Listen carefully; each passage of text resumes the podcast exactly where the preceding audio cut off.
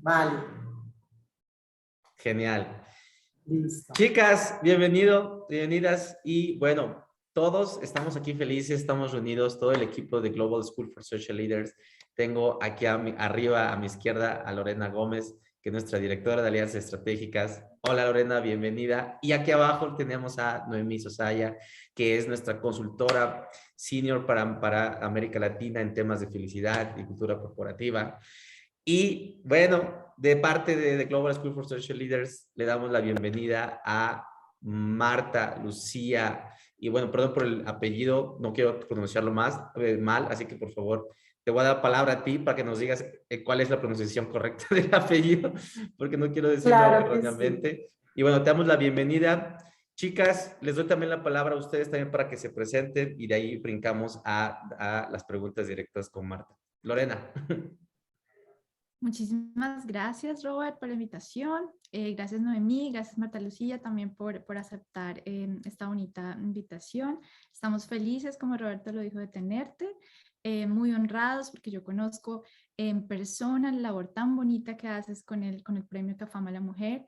Entonces, estoy súper feliz de tenerte em, y pues nada, toda la suerte del mundo para que te ganes el premio de Latin American Leader Awards. Ay, qué bueno, muchas gracias. Estás, estás en mute, creo. Noemí, gracias. Eh, bueno, eh, mi nombre es Noemi Sosaya, actualmente soy CEO de Delivering Happiness aquí en México y tuve el placer de ser ganadora de, eh, Latin American Leader Award en el 2019, teniendo una de las mejores experiencias de mi vida. O sea, de verdad, ni en mi mejor sueño me había imaginado el tener la posibilidad de recibir un premio directamente en la oficina de Naciones Unidas en Viena. Entonces, híjole, o sea, de verdad, cuando haces las cosas de corazón, cuando haces las cosas siguiendo tu propósito de vida y pensando en los demás, es cuando la magia sucede, cuando se alinean los planetas y, cuando estos milagros ocurren. Entonces, eh, pues de verdad, muy feliz de compartir mi experiencia, que, este, que creo que sí inspira un montón, ¿no? Porque muchas veces decimos, no, pues como, como yo en Viena, en la ONU, ¿cómo? ¿No? Entonces, es, esa es la idea, que ven que sí se puede. Gracias, chicas. Marta, ¿quién eres tú? ¿Qué haces? Y bueno, también platícanos qué es lo que te apasiona en esta vida. Bienvenida. Ay, qué bueno. No, a todos muchísimas gracias por esta invitación desde Colombia, desde este país maravilloso que amamos, Lorena lo sabe. Este país es un paraíso que los invitamos a propósito para que nos conozcan, para que vengan eh, bueno, soy una mujer eh, que soy comunicadora social de la Universidad Javeriana, tengo especialización en mercadeo, eh, hago también mucho énfasis y, digamos que una de mis pasiones son los eventos y soy la mano derecha del director de CAFAM. CAFAM es una caja de compensación. Creo que en México hay un modelo parecido. Son cajas que reciben dinero de las empresas para reinvertir en servicios para sus afiliados en, temas de educación, salud, recreación, vivienda. Y eh, yo soy la jefe de Relaciones Públicas de CAFAM.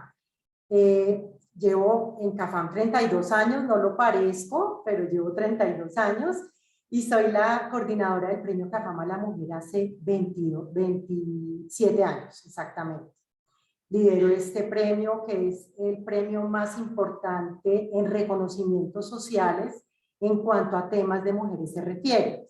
Entonces, como dice el director de CAPAM, es mi razón de ser en esta empresa, vivo por ese premio, amo el premio, lo que decía Noemí, uno debe amar lo que uno hace, o si no, está perdido. Entonces, eh, de verdad que para mí es un honor estar participando en este, en este premio tan importante y pues nada, Lore conoce mi trabajo, Lore fue la publicista, la que manejó la publicidad del premio en varios, durante varios años, y no es porque Lore esté aquí, yo lo he dicho aquí en el equipo, ha sido una de las mejores eh, eh, profesionales que ha tenido este concurso, y por algo el premio ha llegado hasta donde ha llegado.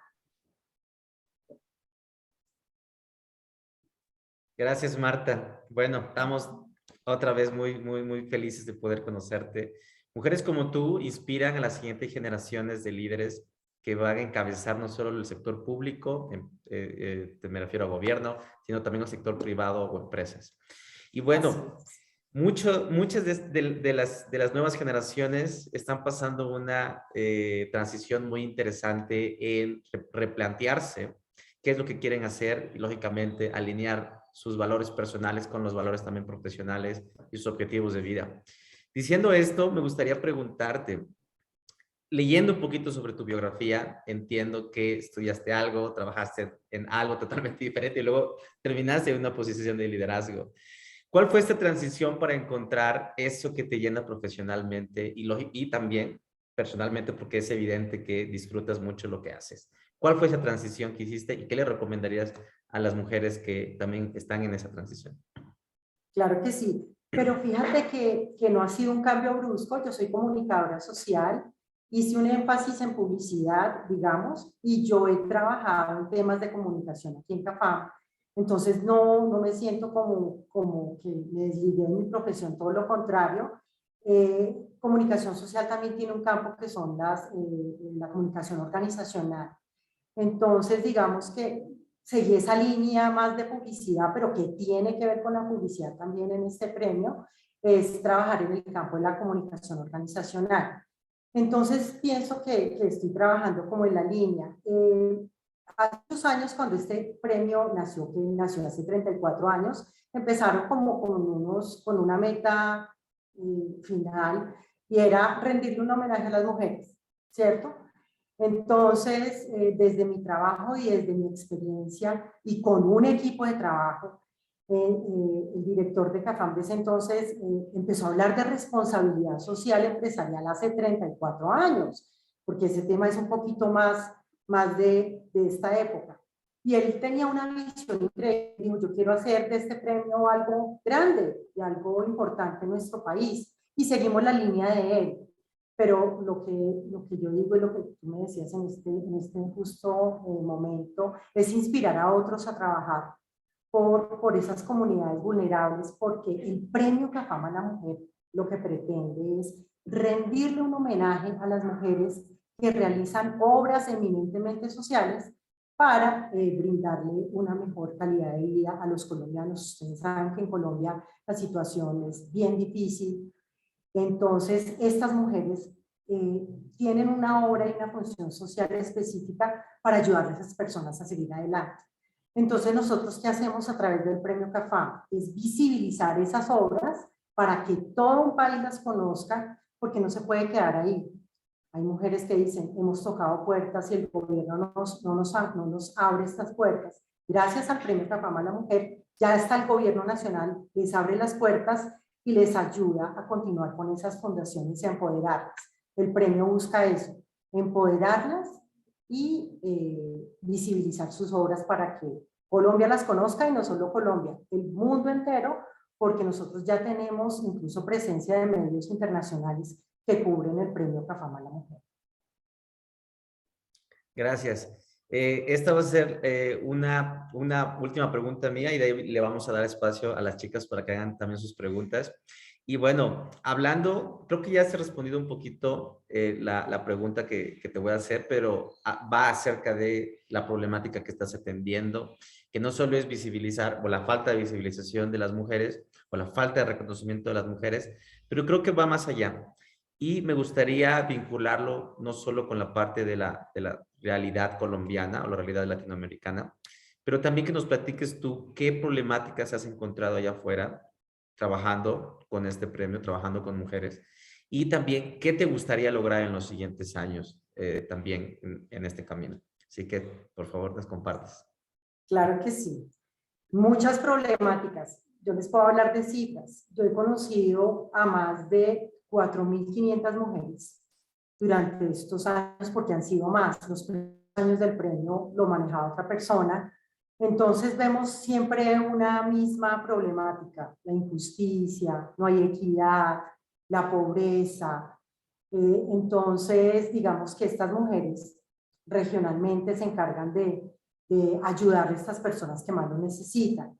El premio CAFAM a la mujer busca eso, con su misma visibilización, que la empresa privada, el Estado, las apoye y las ayude. Entonces, cuando logramos eso en, en muchos territorios, nos damos por bien servidos, porque eso es lo que busca el premio, ayudar a esas mujeres que están un poquito huérfanas, incluso ellas no buscan ganarse el premio, no, nunca. Ellas lo que buscan es servir, ayudar a su comunidad. Ya cuando llega este premio, pues lo aprovechan para que todo un país las conozca. Entonces, eso es lo que hemos visto mucho en este premio. Eh, en este premio se postula, no sé si en México también trabajan en los estratos sociales, no estoy segura, pero aquí las mujeres que se postulan son de condiciones económicas muy bajas hasta las mujeres poderosas, que tienen también sus fundaciones. Entonces, eh, aquí cualquier mujer se puede postular, bueno, no se pueden postular porque no se aceptan autopostulaciones, pero otras personas las pueden descubrir y traerlas al premio. Entonces, eso es lo que buscamos y que todos sus territorios estén, eh, digamos, abanderados por la empresa privada, les apoyen económicamente o en muchas cosas y el Estado les ayude con sus procesos porque a veces ellas no tienen los recursos, ni conocen los contactos estatales para que ellas puedan salir adelante. Mujeres que empezaron en una chocita en su fundación y terminan ya con una casa, con una fundación, una sede propia, y eso es gracias al Estado y gracias a la empresa privada. ¿Cómo nos vemos aún en unos años? Pues que el premio siga poderoso, que siga ocupando el primer lugar, es lo que nosotros queremos, porque como les decía al inicio de esta entrevista, el premio ocupa el primer lugar en premios y reconocimientos sociales a nivel nacional. Entonces queremos que se mantenga y que siga creciendo. Colombia tiene 32 departamentos y ya hemos tenido postulación hasta de 30 departamentos, ya casi en todo el territorio nacional. Esperamos y pretendemos que el premio participe en los 32 departamentos que tiene. Gracias. Ya lo vamos a lograr, ya lo vamos a lograr. Claro que sí lo vas a hacer. Eh, chicas, ¿quién quiere hacer su pregunta? Bueno, si quieren comienzo yo porque eh, desconozco pues la inmensidad de estos premios y sí, eh, me, gustaría que, por fin me platicaras, Marta, cómo, o sea, estos premios son dirigidos tanto a, mujeres que tengan startups o, cualquier proyecto que ayude a las mismas mujeres o a la sociedad en general? Muy buena pregunta. Eh, las mujeres CAFAM son mujeres que realizan obras sociales eminentemente sociales a toda su sociedad. No es solo a ah. mujeres, a los niños, a los huérfanos, a los desplazados por la violencia, a los enfermos de cáncer, de algún tipo de, enfermedad. Eh, es decir, el premio tiene tantos campos de acción, también trabajamos por el medio ambiente, mujeres que ayudan a la comunidad. Nosotros no premiamos ni a la mejor deportista, ni a la mejor científica, ni a la mejor, no, a las mujeres que realicen obras eminentemente sociales. Eso es. Ok, y puede ser tanto de la iniciativa privada como de la iniciativa pública, entiendo. Sí, es decir, las mujeres Capampón, yo les decía, eh, por lo general ellas tienen sus propias fundaciones. Nosotros no premiamos a la señora esposa del gobernador, que por ser la esposa del gobernador tiene un albergue para niños. Son mujeres que con sus recursos, su, eh, su convicción, eh, tienen sus fundaciones. Entonces, por eso nosotros queremos apoyarlas a ellas, porque ellas sí que necesitan. Nosotros no premiamos a las políticas, por ejemplo, que a veces tienen eh, fundaciones, no, ni a las esposas de gobernadores, ni de presidentes, ni de alcaldes, ni, ni a las, por ejemplo, mujeres policías que, digamos, tienen su función social, ni a las religiosas, porque las religiosas, las, no sé cómo les digan en México, las monjas, en Colombia les decimos las monjitas, ellas, esa es su misión de trabajo. Ellas, ellas por, por, su misión de trabajo, pues ellas ayudan a las comunidades, pero ellas, e, ellas no lo hacen porque tengan la convicción, sino porque les toca. Hemos tenido religiosas que hemos premiado, pero porque salen de su misión como religiosas y tienen una fundación ellas solitas, y eso es lo que nosotros premiamos. Por ejemplo, a mí, a mí me han dicho, ¿por qué no te postulas? No, porque CAFAM a mí me paga por hacer un premio. Entonces nosotros solo premiamos a las mujeres que tienen sus fundaciones a título personal. Wow, wow. Y me encantaría que, que nos compartieras como la historia que más te ha conmovido a ti. O sea, por Claro. favor, contarnos. Bueno, eh, esa pregunta me la hace mucho. A mí me queda muy difícil decir no esta o esta porque las otras se sienten excluidas. Pero hay un caso que yo creo que Lore se acuerda eh, de este caso. Era una mujer, ya falleció, sorda, ciega, parapléjica y tenía una fundación para sordos mudos en Latinoamérica.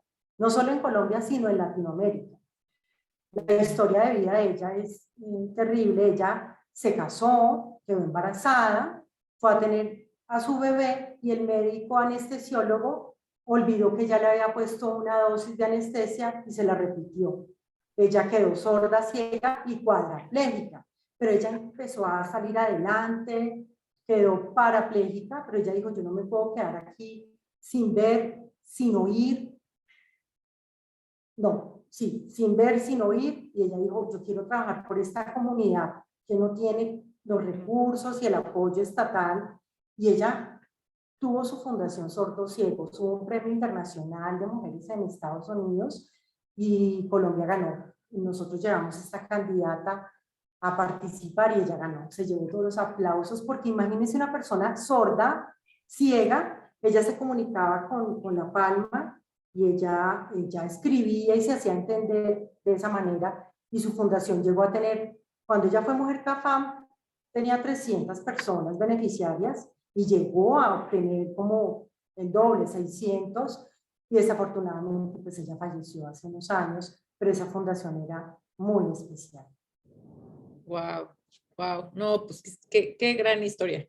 Qué gran historia. Y a mí, a mí en lo particular me, me conmueve mucho más porque tengo una tía que es muda y, y ahora está perdiendo la visión. Entonces, o sea, híjole.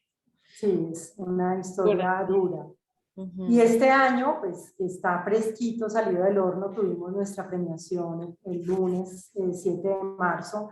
Nosotros siempre lo hacemos un día antes del Día Internacional de la Mujer. ¿Por qué? Porque queremos que el 8 de marzo, que es el Día Internacional de la Mujer, ya se conozca el nombre de la mujer CAPAM del año. Y este evento ya pues está muy eh, conocido en Colombia, la gente lo, lo conoce, lo reconoce, lo valora. Entonces eh, tuvimos la ceremonia el pasado lunes, por eso no pude tener esta cita antes, que le contaba Lorena. Y esta mujer que ganó es una mujer que fue drogadicta, alcohólica, prostituta y está trabajando hoy, tiene una fundación a nivel nacional para mujeres víctimas del abuso sexual, de la trata de blancas y es una obra hermosa. Después de ella nos comentaba, después de que estuve yo en, en- aquí hay una calle, hubo, porque ya, ya Colo- Bogotá la, la destruyó, eh, la calle del Cartucho, donde se, se concentran todos los drogadictos y alcohólicos, y ahí pues está toda la venta de, drogas. Y, y ella decía, yo estuve hace exactamente 14 años eh, llevada por estas drogas y ella por su droga tenía que prostituirse. Y, y verla una mujer ya muy centrada, que sabe lo que quiere. Entonces, el premio CAFAM, por eso decidí que ella fuera la mujer CAFAM 2022. Claro, wow. Muchas gracias. Ujú. Lore, ¿alguna pregunta? Vale, pues para mí es, es, es bien difícil escoger una sola porque es, es uno de los, eh, el premio a la mujer de verdad es de las cosas que yo más admiro. En mi época de CAFAM es, de las cosas más, más bellas, pero, pero honestamente nunca te pregunté esto. Es genuinamente una, una pregunta que, que tengo. Es, a lo largo de tu trayectoria, ¿cuál ha sido el reto y la retribución más grande que te ha dado el premio? Pues la verdad, cuando yo empecé, Lore, yo no pensé que esto llegara tan lejos. Eh, esto empezó con una reunión pequeña de 20 personas y ya tenemos un auditorio casi de mil personas eh, asistiendo a este evento y que todo el mundo hable del premio. Fuimos tendencia en redes, el lunes ocupamos el primer lugar. Yo nunca me imaginé, Yo la verdad pensé que el premio iba a continuar así, íbamos a rendir unas historias, unos homenajes y, y- y- exaltar la labor de estas mujeres, pero nunca pensé, Lore, que esto llegara hasta donde ha llegado, que nos llamen de otros países, que el gobierno de Bill Clinton, cuando él estuvo de presidente, se llevara a una mujer CAFAM a la Casa Blanca, a que ella contara su historia. Yo nunca me lo imaginé. Yo pensé que solamente iba a reconocer el evento, los aplausos y hasta ahí. Pero la verdad, a lo largo de estos 27 años que yo lidero este premio, yo nunca pensé que esto llegara tan lejos, la verdad. Y va a llegar más lejos, sí. Dios Que lo estás quiere. tú. Sí. No puedo dar de ello. Sí, así es. Entonces, ¿qué más satisfacción que, que eso? Y que se volvió mi razón de ser en CAFAM, porque yo, digamos, tengo varios cargos en CAFAM, Lorena lo sabe, yo manejo la agenda del director, sus actividades sociales, los eventos institucionales de la empresa y el premio. El premio es otro trabajo más, pero el premio ya se convirtió en la razón de ser de, de mi vida. Buenísimo. Loret, ¿otra pregunta? Te cedo a ti. Tú, tú tenías Ah, más. perfecto. Pues te- Tengo un montón. sí. Muchas, qué dicha.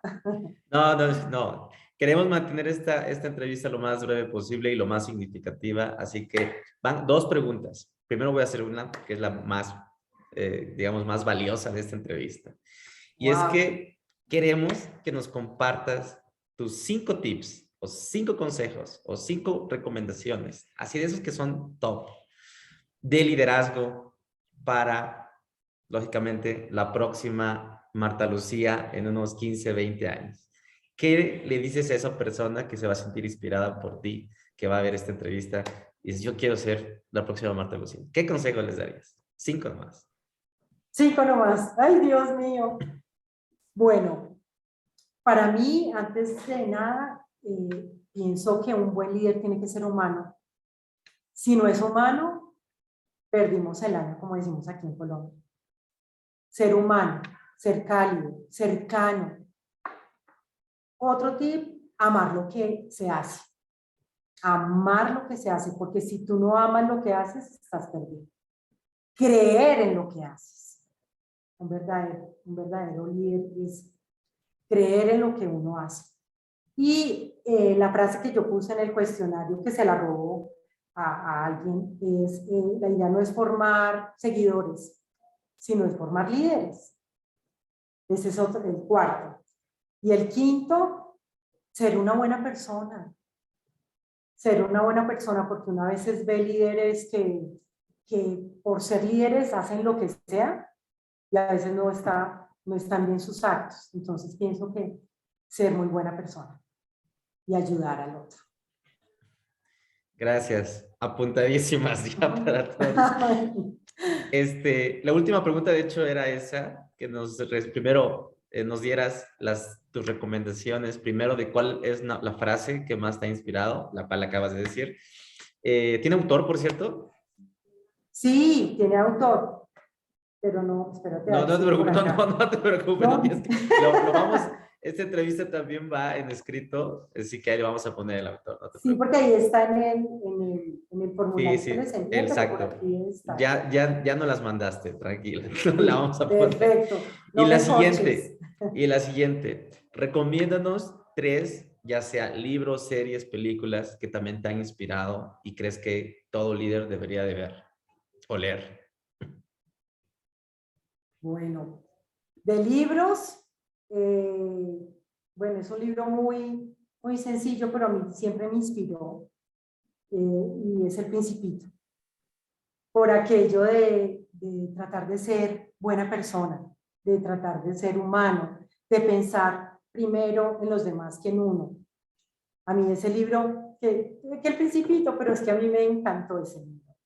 Yo soy más de novelas, eh, más de, de otro tipo de literatura, pero me gustan mucho los libros de Isabel Allende, me encantan los libros de Isabel Allende también. Y de series, pues les puse en el formulario, eh, yo ahorita en pandemia vi una serie que me llegó al alma, que se llama Merlí, de un filósofo, no sé si lo, vieron, de un filósofo catalán, de cómo piensa, cómo, cómo transmite los conocimientos a los jóvenes. Eh, esa serie a mí me encantó. Entonces digamos que esas son como mis, mis eh, afinidades literarias, de, de películas, de series. Y en cuanto a cine, me gustan mucho las películas de drama. Me encantan las películas de drama.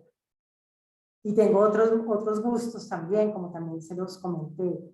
Me gusta cantar, me encanta cantar y me encanta cantar rancheras además. Porque yo tengo una voz un poco grave. Lore, creo que vez, sí, las rancheras me encantan, las, la música mexicana me encanta.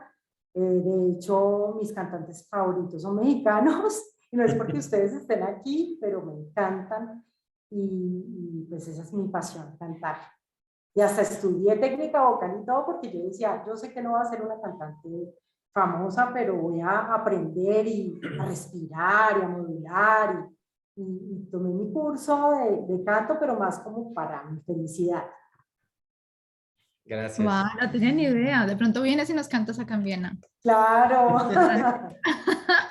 sí. Hacemos un a Vicente Fernández. Claro. Mi cantante preferido mexicano es Juan Gabriel. Lo amo por sobre todas las cosas. Cuando él murió, mejor dicho, una parte de mí también murió. Gracias, Marta. Por cierto, solo para confirmar la, la, pronunciación correcta de tu apellido, ¿nos puedes decir? Sí, mi nombre es Marta Lucía Merchan. Ok, yo estaba a punto de decir Merchan, Mir. So- No, Merchan. Merchan. Ok, Merchan. ¿Es, es de, eh, tiene alguna descendencia extranjera? Sí, dicen que es francés. Ah, es sí, suena, suena. Sí, Sí, Me- es Me- francés, Marchand. pero... Sí, Sí, sí. Marchand. Sí, yo pero- estaba a punto de decirte también Marchand, pero no sabes. Sí, no, ok, gracias por... Es con Merchan. él, Merchan. Ok. Ajá. Perfecto. Sí. Gracias, Marta Lucía Merchan. Pero somos colombianos, colombianos, colombianos al 100%. Buenísimo. Pues gracias a todos por este espacio. Espero que se hayan inspirado con Marta Lucía Marchán y la invitamos todos a seguir CAFAM, el Premio a la Mujer de Colombia. Por favor, googleen, búsquenla. Eh, vamos a publicar esta entrevista con todos los enlaces. Es una mujer que merece la pena seguir de cerca. Gracias a todos. Claro que sí, y los invito eh, eh, muy especialmente, Roberto, nuestra página web de CAFAM es premio, premiomujer.cafam.com.co y en redes sociales estamos en- con eh, Twitter y Facebook como arroba premio CAFAM. Buenísimo. Para Todo- que ya escucharon. Ya escucharon recomendados, pero también van a estar aquí en los enlaces de este video y esta entrevista, todos los contactos de Marta Lucía. Gracias. Así es. Muchas gracias. Gracias por pensar en Colombia. Y aquí estamos, por las mujeres de Colombia.